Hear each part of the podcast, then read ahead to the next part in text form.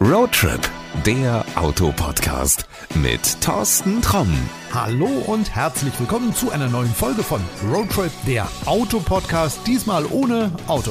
Ja, kein Witz, wir haben diesmal kein Auto, was sich dir vorstellen könnte, sondern wir reden über etwas, was zumindest was mit Autos zu tun hat oder wofür man Autos braucht, nämlich über das Thema Mobilität. Ähm, warum? Dafür gibt es zwei Gründe. Der eine ist immer noch Corona, weil Corona uns immer noch so ein bisschen im Griff hat, werden natürlich nicht so viele Fahrzeuge direkt vorgestellt, also sondern nur online und äh, dann ist es immer ein bisschen schwierig, dir dieses Auto dann hier neu vorzustellen. Müssen wir immer warten, bis das Auto irgendwann auf der Straße ist, bis es einen Testwagen gibt und dann taucht er auch hier bei Roadtrip der Autopodcast auf. Der andere Grund, der ist folgender. Ich habe vor einigen Wochen mit jemandem telefoniert, den du wahrscheinlich auch kennst, wenn du diese Serie hier regelmäßig hörst. Und wir haben ein bisschen geplaudert und haben über das Thema Mobilität gequatscht, ein bisschen philosophiert ja, haben das Ganze nicht aufgezeichnet und haben uns dann am Ende dieses Telefonates gesagt, Mensch, da müssten wir eigentlich mal eine Podcast-Folge von machen. Ja, und äh, gesagt, getan, hier ist nun die Podcast-Folge von Roadtrip, der Autopodcast ohne Auto. Wir haben natürlich diesmal wieder, zumindest digital, einen Gast, der hier, ich glaube, der ist, der am häufigsten in dieser Show überhaupt drin war. Das ist nämlich Stefan Lützenkirchen und der ist, wenn ich richtig mitgezählt habe, heute das dritte oder vierte Mal dabei. Stefan, weißt du? Ich glaube, wir sprechen zum dritten Mal, aber nicht zum letzten Mal. Da gehe ich auch von aus. wir haben ganz spannende Themen gehabt, wo wir über das Thema Auto-Abo geredet haben. Dann haben wir irgendwann mal, ohne dass wir es aufgenommen haben, miteinander geplaudert über das Thema Mobilität. Was du so für Visionen Visionen hast, in welche Richtung das geht, was ich so für welche habe, was Menschen für Ängste haben.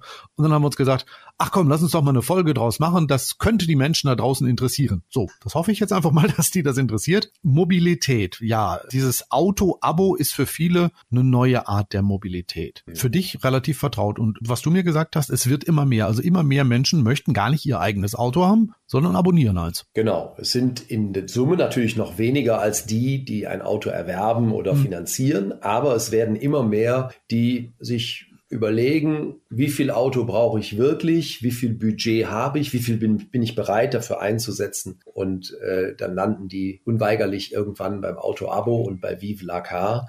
Und das führt dann äh, dazu, dass wir uns natürlich auch Interessenten und Kunden gegenüber sehen, die einen ganz anderen Blick auf die individuelle und auch die gesellschaftliche Mobilität haben. Und das sind wieder wertvolle Denkanstöße für uns, unser Produkt weiterzuentwickeln und maximale Flexibilität mit individueller Mobilität zu verbinden. Aber dass dieses Thema Auto-Abo spannend ist, kann man vielleicht erkennen, dass viele Hersteller das plötzlich machen. Also ihr seid ja Hersteller unabhängig, aber ich meine, Volvo macht ein eigenes, VW macht ein eigenes, Renault macht ein eigenes. Da merkt man ja, dass das Thema auch wenn ich es jetzt hier bei mir im ländlichen Raum noch nicht so wahrnehme, dass dieses Thema in Deutschland momentan gerade richtig Fahrt aufnimmt. Warum? Also brauchen die Menschen weniger eigene Autos? Wollen sie wirklich flexibler sein? Ist das Auto zu teuer geworden? Es hat verschiedene Ursachen. Der Preis ist sicherlich eine Ursache, können wir gleich gerne drüber sprechen. Aber zunächst mal sind die Umstände, die wir alle in den letzten ja, gut anderthalb Jahren jetzt fast schon erleben,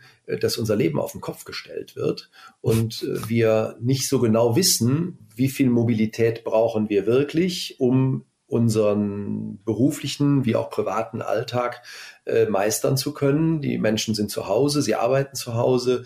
Viele haben auch mehr zu tun. Denken wir an die ganzen Sozialeinrichtungen, Pflegekräfte, das ganze mhm. Thema jetzt Impfen. Da ist ja auch eine neue Mobilität erforderlich geworden. Das heißt, da hat sich doch sehr viel verändert. Und das bringt die Menschen dann schon zu der Überlegung, wie viel Auto brauche ich für mich, wie viel kann und will ich mir leisten und wie langfristig kann ich planen. Viele Menschen und auch Unternehmen übrigens können momentan nicht langfristig planen, weil sie nicht wissen, was wird mit meiner Arbeit, was wird mit meinen Kunden, mit meinen Aufträgen. Mhm. Und aus dieser Situation heraus ist es dann die klügere Entscheidung, eine Vereinbarung einzugehen, die jemanden flexibel hält, wo du jederzeit kündigen kannst, wo du genau kontrollieren kannst, wie viel Geld Geld kostet dich dein Auto, als eine langfristige Leasing- oder Finanzierungsvereinbarung oder sogar ein Kauf. Der Erwerb eines Autos ist ja dann doch nochmal ganz langfristig ausgelegt. Die meisten Menschen kaufen ja kein Auto, um es dann in den nächsten Wochen oder Monaten wieder zu verkaufen. Das ist auf Jahre ausgelegt. Und diese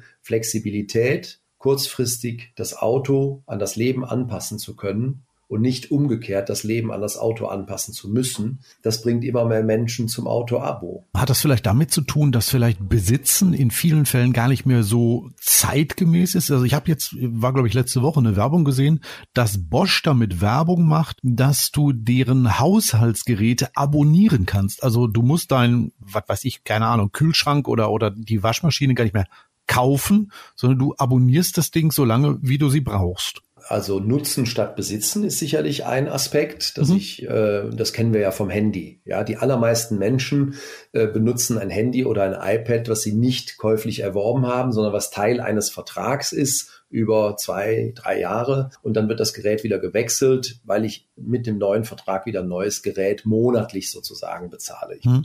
bezahle das, was ich benutze. Nutzen statt Besitzen ist die eine Seite der Medaille. Die andere Seite der Medaille ist das ganze Thema Convenience, also Annehmlichkeiten nutzen und genießen. Und Convenience heißt, das erleben wir bei dem Bestellen von Mineralwasser und Bierkisten, die wir uns nach Hause liefern lassen.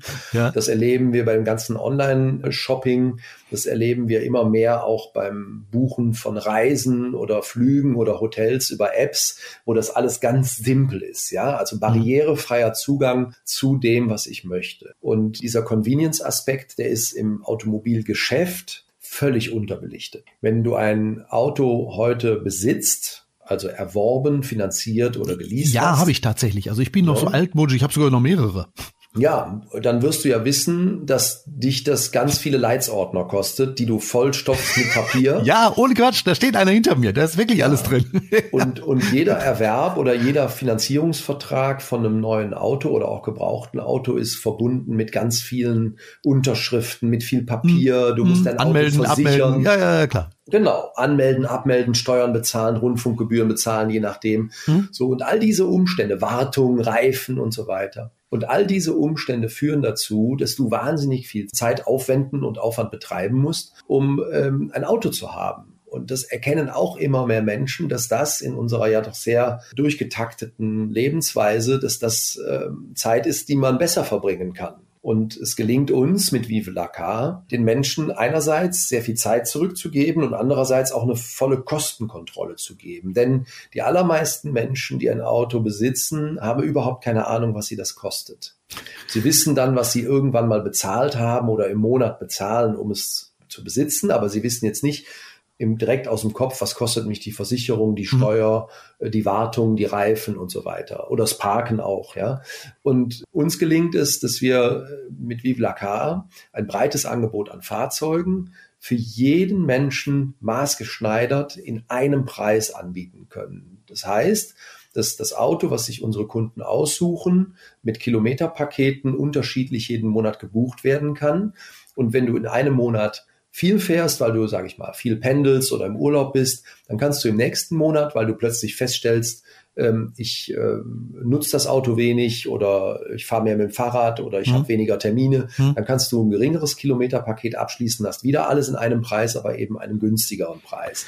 Und du musst dich um nichts weiter kümmern. Das ist jetzt bei Vive la Car so. Es gibt aber auch andere, bei denen ist es anders. Da habe ich einfach, was weiß ich, keine Ahnung, 1200, 1500 Kilometer im Monat und da kann ich eben nichts dran drehen. Da ist es dann schon ein bisschen komplizierter, mich dann so flexibel einzustellen, dass ich sage, ja, das passt jetzt für mich oder nicht. So ist es. Es gibt verschiedene Anbieter am Markt. Mhm. Äh, vieles nennt sich Auto-Abo, manches ist aber im Prinzip ein kurzzeitiger Leasingvertrag oder eine Langzeitmiete ohne jede Flexibilität. Zum Teil noch nicht mal mit der Zusage, ein ganz bestimmtes Wunschauto bekommen zu können, äh, sondern nur eine Kategorie. Also du bekommst die Kategorie Kompaktwagen und wünschst dir vielleicht ein Golf und bekommst dann aber ein anderes Modell und äh, wie wir das ähnlich von der Mietstation im Urlaubsland kennen. Ja, ja, ja. Bei uns ist es anders. Bei uns gibt's permanent 500, 600 Autos im Angebot aller Kategorien, vieler Marken, meistens so zwei, 300 manchmal verschiedene.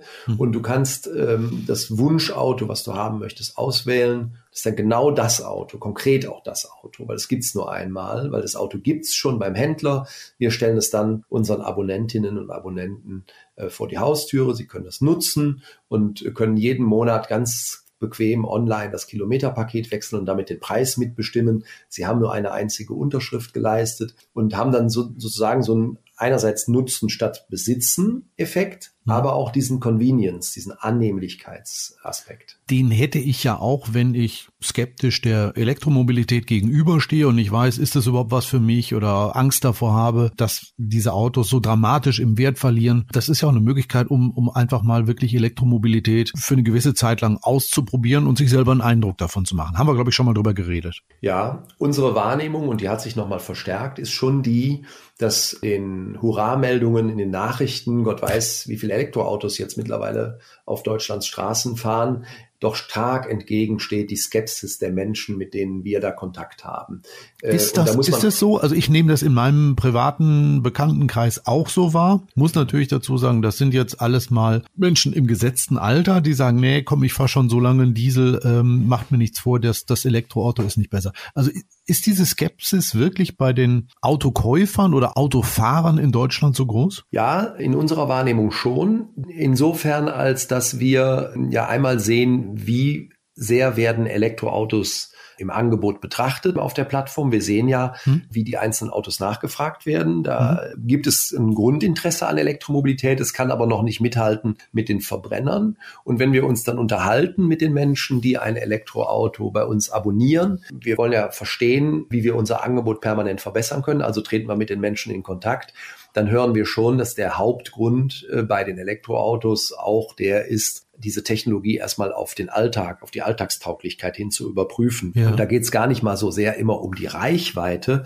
was ja gerne kolportiert wird, hm. dass die Leute Angst haben, dass sie nicht zur Arbeit kommen hm. Äh, und die, die Batterie da schwach gemacht unterwegs. Es geht vielmehr darum, dass die Menschen äh, gar nicht wissen, wo sie die, die Steckdose finden, um das Auto aufzuladen. Denn es hat ja nun mal nicht jeder eine Einzelgarage oder eine Tiefgarage. Hm. Wenn du im Ballungsraum wohnst, dann musst du gucken, wo sind denn die paar Parkplätze, wo eine Ladesäule ist ist und wie komme ich denn an die dran? Ist die oft frequentiert? Kann ich das Ding überhaupt bedienen? Habe ich die Karte dafür, die erforderlich ist? So, das sind so Aspekte, die eine große Rolle spielen in den Überlegungen, ein Elektroauto auszuprobieren. Und wir spüren, dass es da eine leicht steigende Nachfrage gibt, aber die ist noch ausbaufähig. Aber wir wissen jetzt auch, dass Auto-Abo, insbesondere in der Art und Weise, wie Vive das anbietet, der ideale Steigbügel ist auf das Pferd, die Elektromobilität in Deutschland zu etablieren. Warum? Weil wir einen barrierefreien Zugang bieten zu Elektrofahrzeugen und ein risikoloses Ausprobieren. Also die Menschen haben mit wenigen Klicks das Auto gebucht, bekommen es innerhalb weniger Tage und können es so lang fahren, wie sie wollen. Sie können es quasi jeden Tag kündigen und haben dann nur eine kurze Kündigungsfrist und dann können sie es wieder zurückgeben. Sie können jeden Monat das Kilometerpaket wechseln und können einfach mal wirklich ausprobieren, was bedeutet Elektromobilität für meinen Alltag, für mein Leben, was bedeutet es für mein Portemonnaie, by the way, weil man fährt ja dann nicht mehr zur Tankstelle. Mhm. Ne? Und der Irrglaube, dass Elektromobilität jetzt wahnsinnig viel günstiger ist, der löst sich dann auch in Wohlgefallen auf, weil die Strompreise ja auch dann plötzlich zu Buche schlagen. Ne? Naja, das kommt drauf an. Also wenn du so ländlich wohnst wie ich, wo jeder eine Garage oder ein Carport hat, wo man eben halt oben so eine Photovoltaik auch vielleicht sogar schon drauf hat, da treibt das natürlich die Kosten ganz schnell nach unten. Da ist es eine Idealsituation, in der Tat. Da kannst du sozusagen die Sonne tanken. Aber äh, wenn ich jetzt mein Beispiel hier nehme in der Kölner Innenstadt äh, mit Tiefgaragenplätzen, wo es mir bisher noch nicht gelungen ist, äh, mit meinen Miteigentümern hier zu vereinbaren, dass wir Aha. Wallboxen in der Tiefgarage anbringen, was ja jetzt auch gesetzlich möglich ist. Mhm. Aber trotzdem führt man darüber ja einen Dialog. Das machst du ja nicht einfach Klar, äh, installiert. Ne? Du willst ja alle da auch mitnehmen und sagen, guck mal, was ich jetzt hier mache. Ja. Das wird jetzt auch in nächster Zeit mal passieren passieren, aber bisher ist es noch nicht geschehen. Und hier musst du dann eben erstmal eine Voraussetzung schaffen. Und hier zahlst du dann eben auch, das ist ja ein Teil der Förderungsbedingungen, zahlst du dann eben auch den Strom aus erneuerbaren Energien und äh, der kostet dann eben die Kilowattstunde, keine Ahnung, 35 Cent oder so sind wir ja mhm. jetzt mittlerweile hier oder sogar noch ein bisschen mehr. Ja. Und dann stellt sich eben heraus, dass du zwar günstiger fährst, gerade jetzt bei den Treibstoffpreisen, die wir jetzt an den Tankstellen sehen, als mit einem Verbrenner, aber eben nicht so wahnsinnig viel günstiger, wie es äh, der höhere Preis des Fahrzeugs, den man ja eigentlich bezahlen müsste, wenn es keine Kaufpreisunterstützung ja. gibt, dann rechtfertigen. Aber das wird sich ja nun, gucken wir mal ein bisschen in die Zukunft. Ich denke mal, das wird sich so in den nächsten fünf, sechs Jahren sowieso relativieren. Da werden wir wahrscheinlich mehr Elektroautos als Verbrenner von den Herstellern angeboten bekommen. Und ich glaube auch, dass man einfach von Seiten des Staates mehr Anreize schafft, überhaupt so ein Auto zu fahren. Ob da jetzt erstmal irgendwie eine große Offensive passieren wird, dass wir mehr Ladesäulen haben, wo man sowas machen kann oder ob man vielleicht den Strompreis deckelt, whatever. Ja. Aber, aber äh, was ich, was ich immer so als Risiko vor allen Dingen bei den Elektroautos sehe, ist, wenn ich mir die Elektroautos der, muss ich schon sagen, ersten Generation angucke, die so minimale Reichweiten hatte und wenn ich mir die Nachfolger angucke, da liegen ja teilweise 100, 150 Kilometer zwischen, wenn so ein Ding gebraucht irgendwo beim Händler auf dem Hof steht, den will ja gar keiner mehr haben, den ersten, sondern alle sagen ja, nee, nee, guck mal, ich leg ein paar tausend Euro drauf, dann habe ich aber deutlich mehr Reichweite. Das ist ja zukunftssicher. Ja, bis die nächste Generation kommt, die kann dann wieder 200 oder 300 Kilometer weitermachen. Also ist dieses Risiko, sich so ein Auto zu kaufen oder es zu leasen aufgrund des riesigen Wertverlustes vielleicht auch nochmal da, dass die Leute dann sagen, nee, komm, ich greife lieber zum Abo und dann sehe ich wirklich, was ich wirklich bezahlen muss und damit ist auch Schluss? Ja, das ist ganz sicher so. Was die Wertentwicklung von gebrauchten Elektrofahrzeugen angeht, gibt es ja drei Einflussfaktoren, die das mit deutlich bestimmen. Hm? Ein Einflussfaktor ist das, was du gesagt hast, der technische Fortschritt. Modernere Elektrofahrzeuge haben einfach andere eine andere Performance, andere Reichweite, anderes Gewicht und, und können da ein bisschen mehr und, und sukzessive auch mehr. Dann hast du ähm, als zweiten äh, wichtigen Faktor natürlich die Tatsache, dass die neuen Fahrzeuge massiv gefördert werden, ja, ähm, was, äh, was ja den, den, den Markt durcheinanderwirbelt. Ja? Ähm, der, der Staat greift ja hier in eigentlich funktionierende Marktmechanismen doch brutal ein. Das ist jetzt erstmal schön, dass die Elektrofahrzeuge dann günstiger werden. Ich frage mich dann halt immer nur, on the long run, wer will denn irgendwann mal höhere Preise durchsetzen bei diesen enormen Förderungen, die da bezahlt werden und die ja auch zum Teil, sieht man ja jetzt, äh, missbräuchlich eingesetzt werden. Das ist also der zweite Faktor. Mhm. Und der dritte Faktor ist ein in der öffentlichen Wahrnehmung noch deutlich unterbelichteter, nämlich, dass es für diese Fahrzeuge wenn sie jetzt ein paar Jahre alt sind und ein paar Kilometer drauf haben, ja einen nur ganz eingeschränkten Markt gibt. Ja, wenn du einen äh, gebrauchten Golf oder einen gebrauchten äh, Mercedes oder einen gebrauchten Citroën hast, äh, mhm. Verbrenner, der, sage ich jetzt mal, fünf, vier, fünf Jahre alt ist und seine Kilometer gemacht hat, dann kannst du den auch in andere Märkte außerhalb Deutschlands ganz gut verkaufen. Da gibt es auch ganz gute Abnehmer für, die so, auch so den Preis Polen oder Russland oder was meinst du jetzt? Ja, oder auch äh, auf andere Kontinente. Also das, da okay. gibt es ja einen Markt für, ja. ja. Da gibt es ja einen Markt für. So. Für diese Fahrzeuge hier, Elektrofahrzeuge, gibt es aber gar, quasi gar keinen Markt. Äh, zumindest keinen hier in, in logistischer Nähe. Mhm. Und das setzt den Preis natürlich auch noch zu. Wir haben ein kleines Angebot. Wenn du heute bei den gängigen Portalen nachschaust, wie viel rein elektrische Fahrzeuge gebraucht, älter als sagen wir mal drei Jahre angeboten werden, bist du im niedrigen fünfstelligen Bereich. Ähm, so viel sind es dann nicht. Aber es gibt auch quasi keine oder nur eine ganz geringe Nachfrage dafür. Wo bleiben die denn, diese Autos? Ja gut, man muss dann äh, Konzessionen machen, ja. Und eine Konzession, das machen ja einige Händler sehr clever mit uns, indem sie die Generation 1 der Elektrofahrzeuge oder Generation 2 hm. bei uns konsequent zum sehr günstigen Abo anbieten, mit äh, dem Effekt, dass sie erstmal nicht mehr auf dem Hof stehen, und neue ja. Kunden damit an die Elektromobilität herangeführt werden. Ich kann also vielleicht jetzt nicht das große Geld damit verdienen, aber ich habe die Autos, die sind unterwegs, ich habe einen Kunden da drauf, mhm. ich kann mein Autohaus und meine Marke präsentieren und äh, es gibt ja viele Menschen, die auch wirklich nur sehr kurze Strecken fahren und ein sehr kleines Budget haben, die kann ich dann damit schon abholen. Ja, ja. das ist ein Weg. Ein anderer ist sicherlich, sich den Märkten zuzuwenden, wo Elektrofahrzeuge sehr gefragt sind, die skandinavischen Märkte. Äh, da kann man dann versuchen, da mit den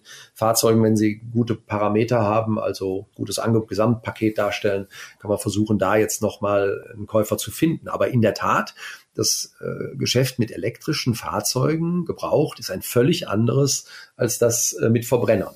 Jetzt kann man sagen, noch.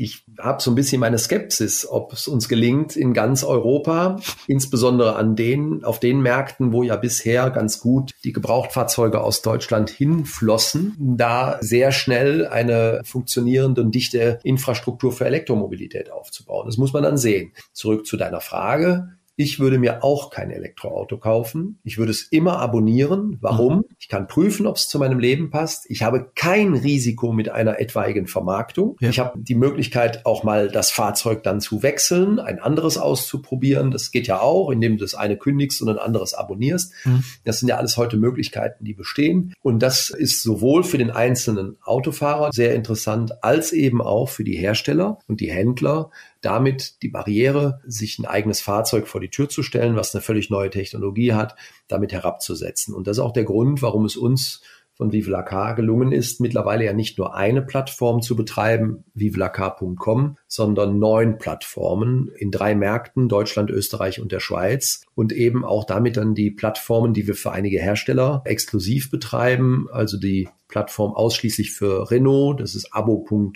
Renault.com für Hyundai, das ist äh, Hyundai-abo.de, also BMW und Mini in Österreich und der Schweiz. Also wir haben verschiedene Hersteller, die mit uns mittlerweile diesen Weg beschreiten und die große Freude daran haben, damit auch eine Zielgruppe zu erreichen, die vielleicht vorher nicht erreichbar ist, nämlich die Menschen, die jetzt nicht auf einige Jahre hinaus planen können, welches Auto stelle ich mir denn vor oder in die Garage, mhm. sondern genau überlegen müssen, sei es aus budgetären Gründen oder aber aus Gründen der Lebensplanung. Ich verlasse die Stadt, ich wechsle die Stadt, ich wechsle den Job, ich heirate, ich bekomme Kinder, was auch immer. Es gibt ja immer Gründe, auch die eigene Mobilität nochmal zu überdenken. Die sind alle richtig bei Vivelaka. Oder eben auf den entsprechenden Plattformen. Oder auf den entsprechenden Plattformen der Hersteller, genau. Jetzt, wo du sagst, es gibt ja sogar Hersteller, die jetzt versuchen, auf den europäischen oder auch deutschen Markt zu kommen, die aus China kommen. Die bieten ihre Autos ja teilweise gar nicht mehr zum Kauf an. Die kannst du ja nur noch abonnieren. Zwar jetzt nicht über Vivelaka, sondern über ihr eigenes System. Aber ich kann diese Autos gar nicht mehr kaufen. Das zeigt ja vielleicht auch, dass die wahrscheinlich den Markt sondiert haben und feststellen,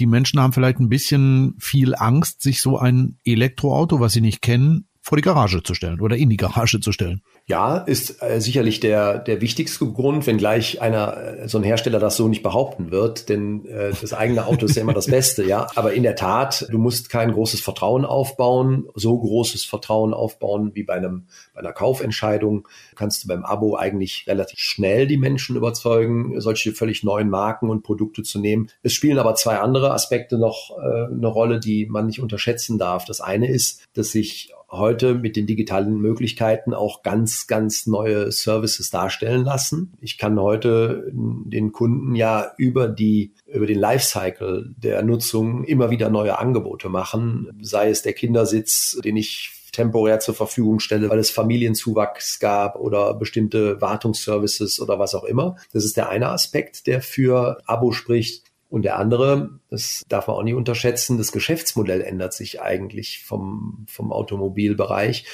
Insofern, als das ja früher, wenn ein Auto veräußert wurde, allein über die Wartung die Kunden immer wieder äh, zum Händler und zur Marke zurückgefunden ja. haben. Das ist ja beim Elektroauto nicht mehr so, ja. Und äh, heute geht's schon darum, in einem kleiner werdenden Automobilmarkt, und der wird deutlich kleiner nach meiner Einschätzung, einfach äh, die Beziehung zum Kunden so eng zu machen, dass der Kunde noch atmen kann, salopp gesagt, aber, aber gleichzeitig auch ähm, bereit ist, wieder Services in Anspruch zu nehmen. Ja. Stefan, du sprichst es gerade an, der Markt wird kleiner. Ich habe immer das Gefühl, wenn ich nach Detmold reinfahre zum Beispiel, dass mich die Stadt gar nicht mehr mit dem Auto da drin haben will. Also da werden jetzt Radwege auf, auf vorhandene Fahrbahnen gepinselt. Da kostet Parken an jeder Ecke irgendwie 1,20 Euro oder 1,40 Euro. Die Parkplätze sind auch nicht mehr in so großer Zahl vorhanden wie noch vor Jahren. Also es wird immer schwieriger und es macht immer weniger Spaß, mit dem Auto durchzufahren. Tempo 30 Zonen ohne Ende in der Stadt, dann wieder eine 50 Zone. Logischerweise in der nächsten 30 Zone steht dann der Blitzer. Werden wir deshalb uns auch vielleicht weiter vom Auto entfernen und nach Alternativen suchen, wie, keine Ahnung, öffentlicher Personen Personennahverkehr oder diese Geschichten, wie sie VW mit Moja anbietet, dass wir einfach gar nicht mehr Auto fahren wollen? Ich glaube nicht, dass wir nicht mehr Auto fahren wollen, aber ich glaube, dass sich die Möglichkeiten, Autos zu nutzen, einschränken werden. Mhm. Das liegt einfach im urbanen Raum.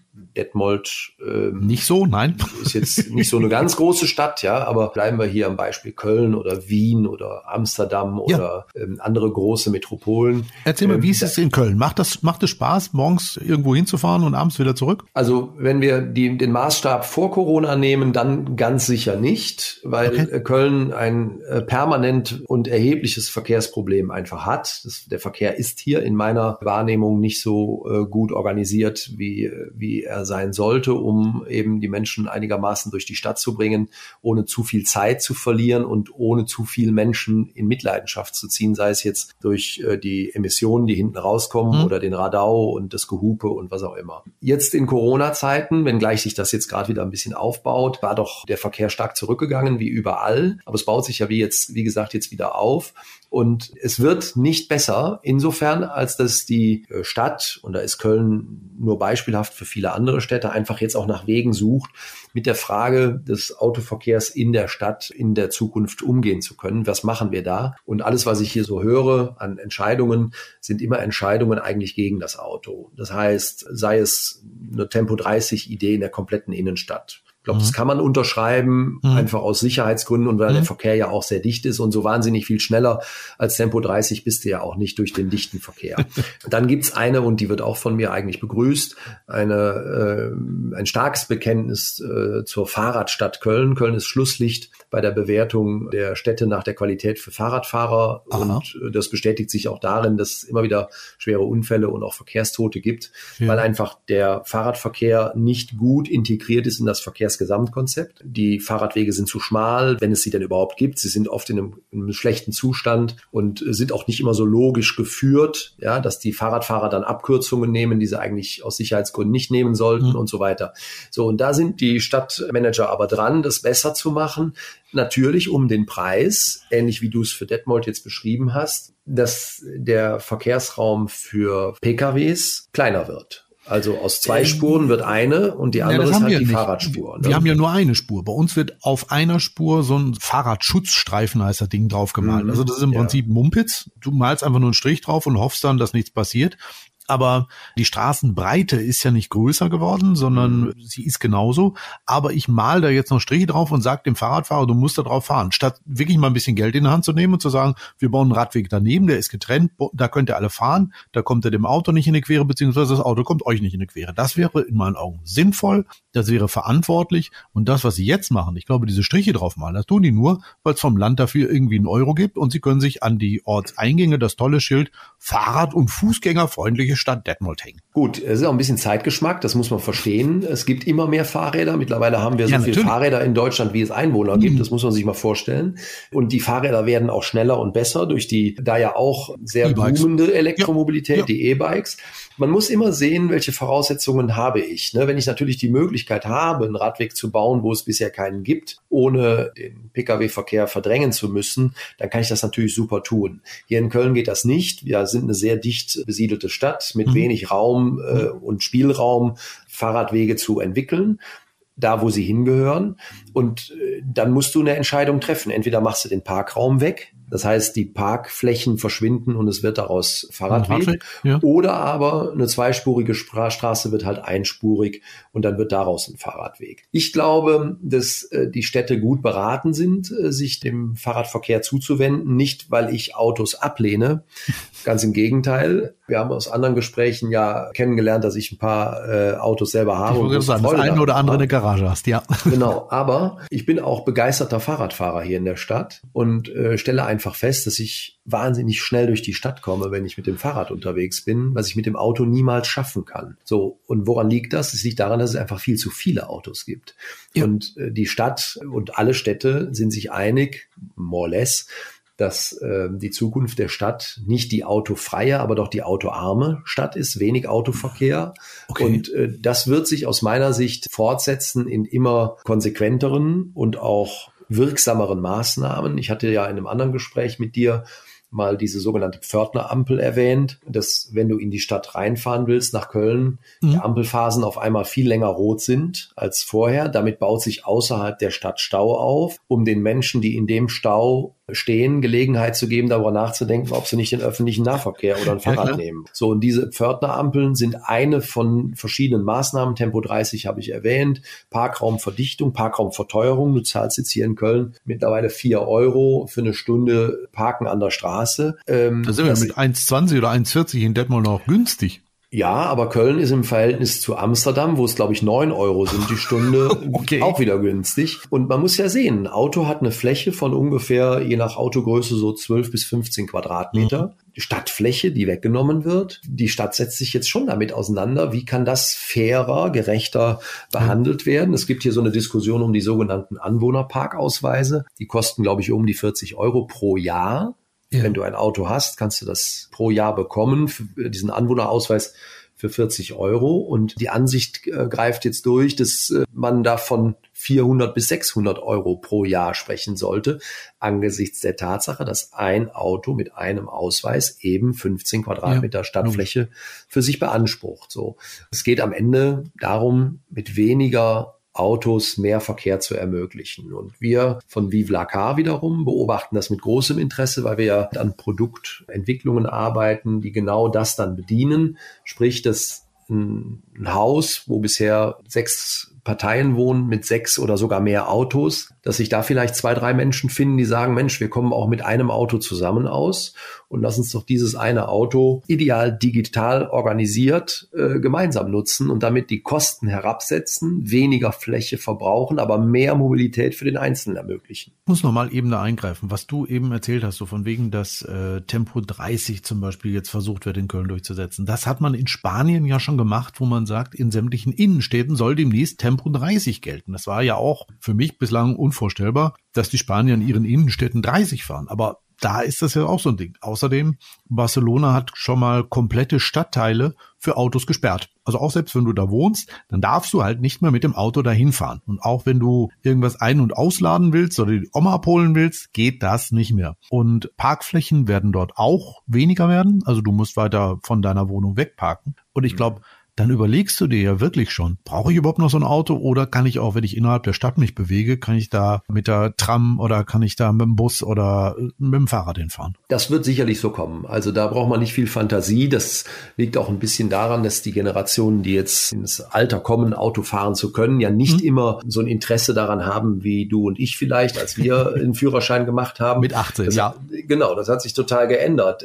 Ich hatte das Vergnügen vor einigen Monaten mit meinen beiden Patenkindern, 13 und 15, unterwegs zu sein und wir wurden von drei Teslas überholt auf der Autobahn. Und dann ja. habe ich so gesagt, Mensch, guck mal, drei Teslas, das sind bestimmt Testautos, wenn die zusammenfahren, was mag das sein? Und dann mhm. hoben sie beide ihren Kopf und schauten sich die Autos an, die dann davon brausten und waren überhaupt nicht interessiert. Und dann sage ich, Mensch, Autos interessiert euch überhaupt nicht. Wir reden von zwei Jungs, 13 ja. und 15, wie gesagt. Okay. Und dann sagten die, nö, habe ich dann, dann, daraus ist dann ein langes so Gespräch geworden, was ich jetzt hier nicht komplett wiederholen will. Aber die, das Learning von mir aus dem Gespräch war, ich habe gefragt, welche Marke begeistert euch denn zu, total? Ja, Angenommen, ihr ja. hättet jetzt alles Geld der Welt und könntet euch ein Auto kaufen. Porsche, Ferrari, irgendwie so, sowas. Dann hätten wir beide die richtigen Antworten parat gehabt, ob ja. jetzt die gerade von dir genannten oder andere sei dahingestellt. Aber wir hätten gewusst, was wir für ein Auto wollten. Die beiden Jungs interessierte das überhaupt nicht. Sie haben dann nachher so ein bisschen rausgepresst, dass sie ja Tesla ganz cool fänden.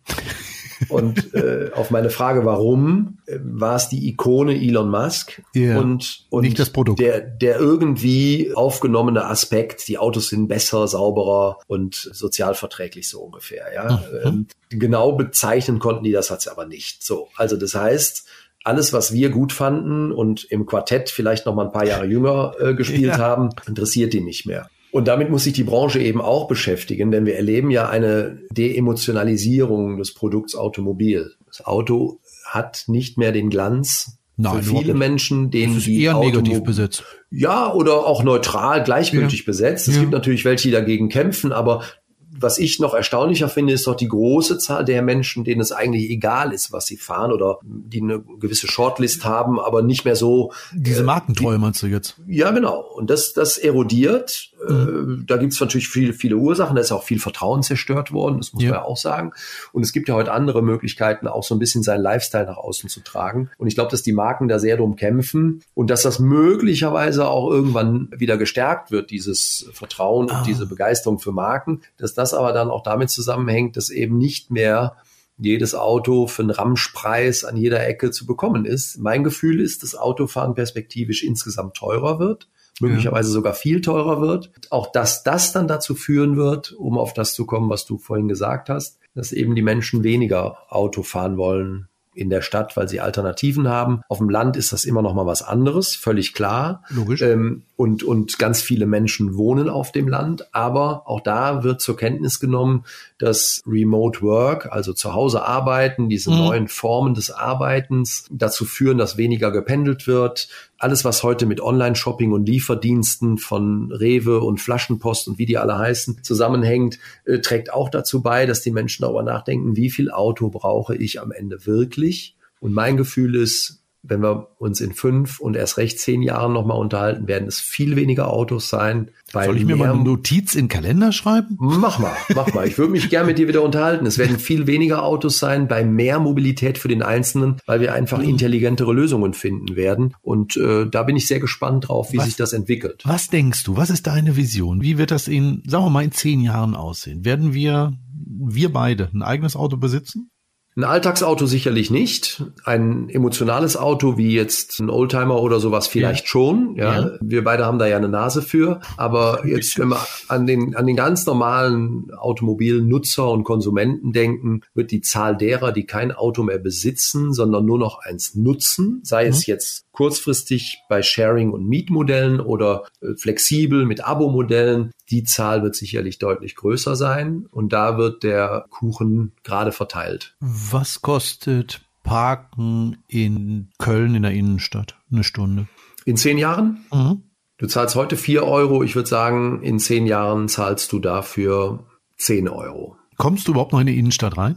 Oder ist die Innenstadt irgendwie durch irgendein so Modell gesperrt, dass du nur noch draußen irgendwo dein Auto abstellen kannst auf dem Parkplatz und dann mit, keine Ahnung, Öffis oder dem Fahrrad rein kannst? Also ich habe eine private Wette laufen um eine Flasche Champagner, dass es zum 31.12.2025 mindestens eine Stadt in Deutschland gibt, eine relevante, also größere Stadt mit einem City-Maut-Angebot. Okay. Sprich, wo du, wenn du dort nicht wohnst, aber dahin willst, attraktive Parkflächen außerhalb der Stadt nutzen und den öffentlichen Verkehr gratis nutzen kannst, aber wenn du in die Stadt reinfahren willst, eine Maut bezahlen musst. Und ähm, dann darf man ja noch rein, wenn man wohnt. Ja, ja, genau. Aber dann musst hm. du einen Preis bezahlen. Ähnlich okay. dem Londoner Modell, äh, wo wir ja heute wissen, dass London, seitdem die Maut eingeführt wurde, ich habe die Zahl gelesen, ich kann sie nicht mehr genau zitieren, ich glaube dreieinhalb Milliarden Pfund eingenommen hat an Maut und konnte dieses Geld investieren in einen, wie ich finde, ganz gut, noch nicht perfekt, aber ganz gut funktionierenden öffentlichen Verkehr.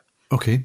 Werden wir solche Dinge wie Moja, also ähm, wo du dir über eine App eine Fahrt bestellst, dich holt ein Auto ab, so ähnlich wie ein Bus und bringt dich dahin, wo du willst. Also nicht über Bushaltestellen, sondern wirklich von Tür zu Tür. Werden wir sowas flächendeckend in großen Städten haben und wird sowas in Detmold geben? In den großen Städten, glaube ich, wird sich das durchsetzen. Wir haben das hier in Köln jetzt auch. Das heißt Easy von den, von den Verkehrsbetrieben, diese, diese London-Taxis, die du dir in manchen Stadtteilen schon rufen kannst und kannst dann für ein paar Cent oder paar Euro dich damit dann an die nächste Kreuzung fahren lassen. Der Unterschied zum Taximodell ist ja, dass du nicht genau vor die Haustür gefahren wirst. Die fahren ja bestimmte Strecken ab und dann sagst du so, hier will ich jetzt aussteigen und dann gehst du die paar Schritte noch. Die fahren jetzt nicht in irgendeine Einbahnstraße mit Wendehammer oder so rein. Ja, das ne? war Moja, ja. Moja bringt äh, dich ja nun wirklich bis vor die Haustür. Bis, ja gut, dieses Easy nicht, wenn ich das mhm. richtig verstanden mhm. habe, aber das sind ja ähnliche Modelle. Ich glaube, mhm. es wird überall da, wo viele Menschen leben, einen Markt finden. Warum? Weil es ohne Automobilität am Ende doch nicht geht. Denken wir an Menschen, die vielleicht eingeschränkt sind in ihrer Bewegungsfähigkeit. Äh, denken wir an Transporte, die du mal hast, um irgendwas irgendwo hinzufahren. Denken wir das extrem schlechte Wetter oder was auch mhm. immer. Du willst im Ballkleid abends irgendwo hin, dann fährst du ja möglicherweise nicht mit der, mit der Straßenbahn. So. Selten und, wahrscheinlich. Äh,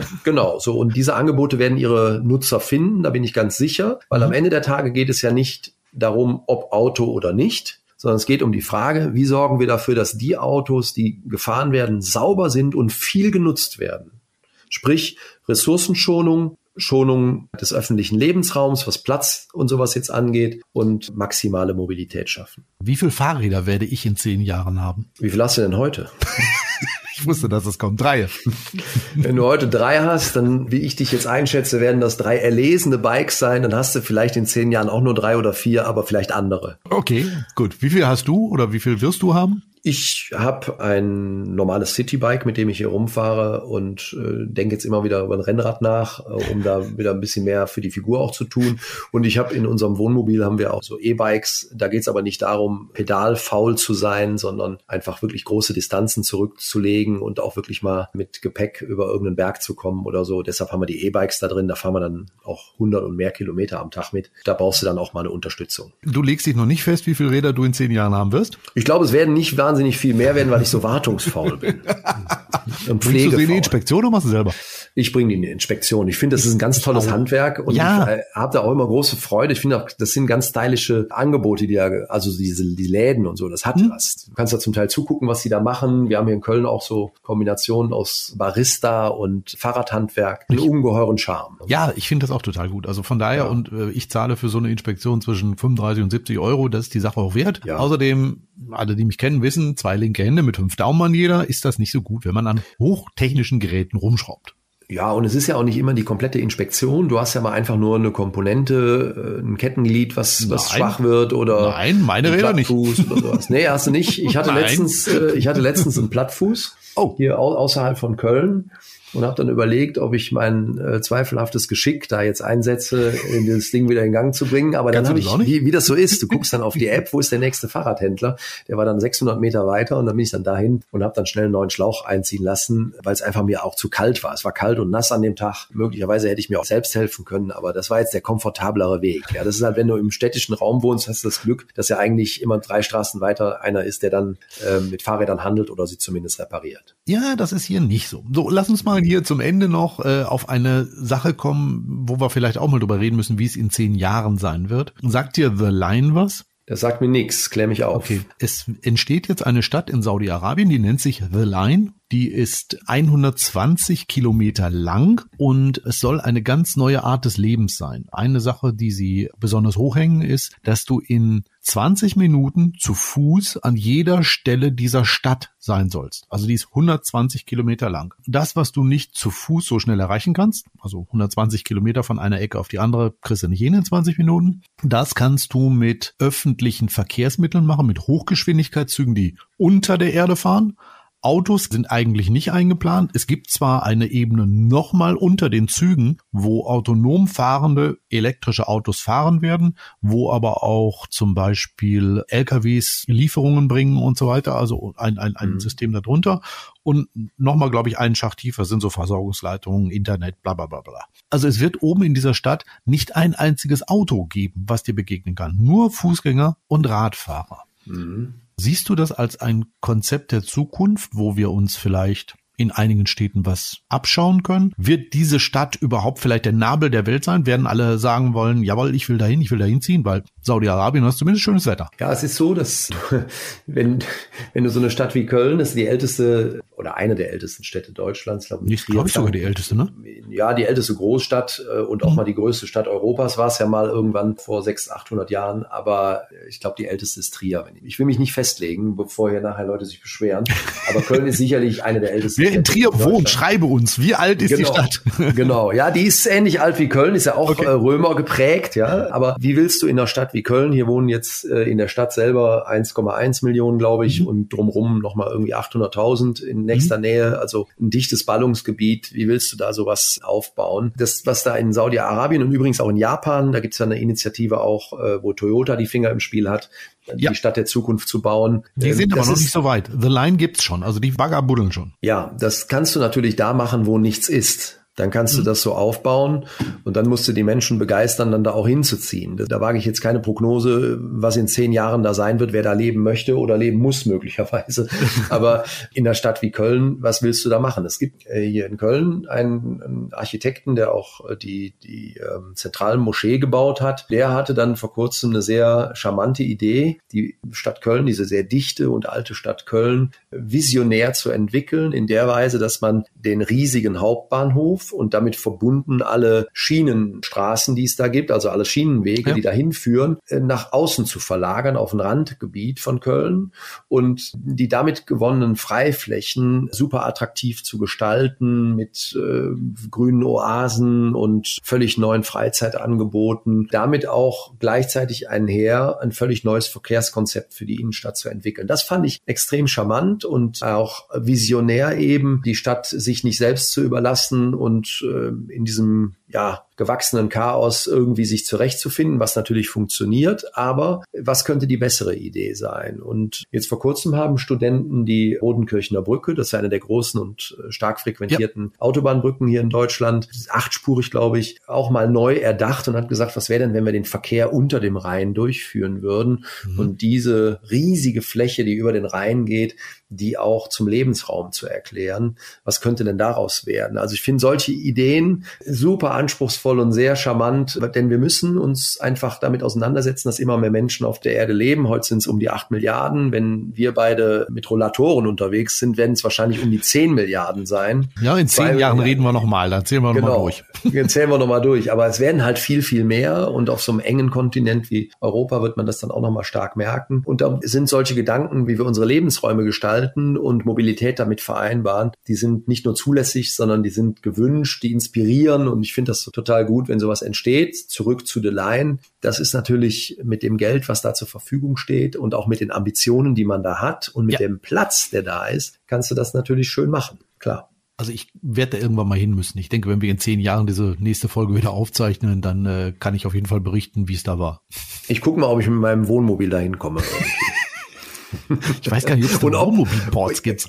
Ja, das wäre natürlich wichtig daran zu denken, denn der Markt wächst ja erheblich. Ja. Da darf ich mich ja auch gerade mit der Studie beschäftigen, für und mit ganz tollen Partnern von Autobild Reisemobile und okay. Nürnberger Versicherung ist da drin und Credit Plus, Kroschke Gruppe. Mit denen machen wir gerade so eine Masterstudie Caravaning in Deutschland, die zweite schon, wo wir bevölkerungsrepräsentativ ermitteln, wie sich dieser Markt entwickelt. Das ist ja auch Mobilität, Tourismus. Da müssen wir auch nochmal drüber reden. Das klingt sehr spannend. Da äh, können wir uns gerne mal drüber unterhalten. Die werden wir im Sommer präsentieren, pünktlich zum Caravansalon. Ja, Siehst du. Und freue ich mich auf nächstes Gespräch. Das finden wir wieder zueinander. ja, auf jeden Fall. Siehst du, müssen wir die ja. zehn Jahre warten. Also das geht schon. Sehr, ähm, sehr gerne. Stefan, das soll es eigentlich für heute auch schon mal gewesen sein. Wir haben fast eine Stunde geschafft. Das ist äh, wirklich die längste Folge, die wir überhaupt in dieser Reihe Roadtrip jemals aufgezeichnet haben. Ich hoffe, es gefällt nicht nur uns beiden, sondern auch deinen Hörern. Du, du, äh, die haben ja immer noch die Möglichkeit, uns zu schreiben. Die können uns ja auch mal äh, schimpfen, wenn ihnen irgendwas nicht gefällt oder wenn wir über irgendwas nicht ausreichend genug geredet haben. Wie man uns erreicht, das findest du natürlich alles unten in den Show Notes. Ja, und äh, ich sag jetzt einfach mal, wir werden uns garantiert bei irgendeinem spannenden Thema in der Zukunft garantiert wiederhören, sei es nun ein Autoabo, sei es Mobilität, sei es das Reisemobil oder was auch immer. Dafür erstmal nach Köln. Vielen, vielen Dank. Beste Grüße und ganz wichtig auch in dieser Zeit, bleib bloß gesund. Du auch und ich danke dir ganz herzlich, Thorsten. Hat wieder viel Spaß gemacht mit dir. Danke. Bis bald. Bis bald, mein Lieber. So, und das war unsere Folge Roadtrip, der Autopodcast. Diesmal ohne Auto.